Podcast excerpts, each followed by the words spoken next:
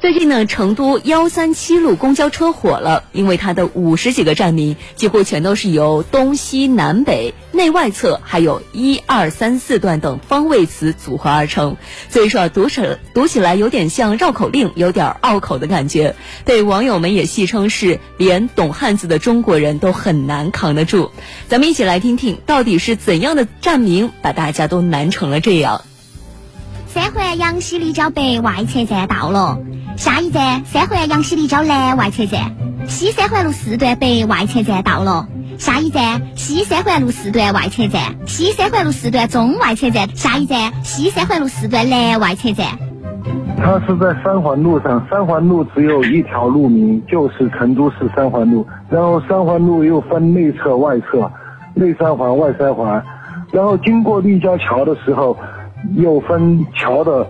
桥东、桥西，对吧？桥北、桥南，我们为了区分它的站点，不让乘客搞混淆，区分它的站点，我们肯定就会用外侧南边或者是内侧的北边，用用这种设置这来区分的嘛。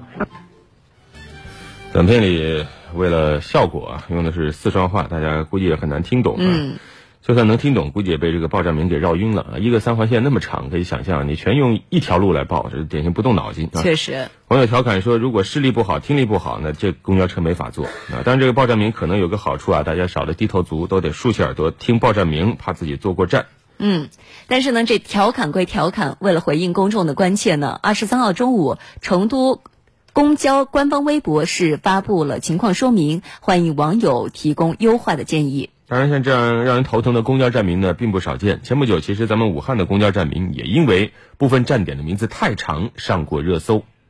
汉口北大道轨道交通一号线，汉口北站，姑嫂树姑嫂树路市中心医院后湖院区，东一路八一路口，八一路东一路口是公交车站站牌是吧？就是说比较长，比较绕口，还挺好的，因为它那个什么。一些地方的一些标志性的建筑都基本上概括在里面。这对于我这种不认路的人来说，确实觉得还是挺难的。其实近些年，关于公交站命名科学化、人性化的呼声是越来越高。既然公交站名是服务于生活的，那就需要多一些生活气、接地气儿一点。就是呢，要在准确的基础上寻求方便。是的，有一些站点呢，可能他说我为了准确啊，他清晰的。定位了车站的位置，但是它过于绕口难记，容易混淆，它又增加了出行者的麻烦，最终效果还是不好。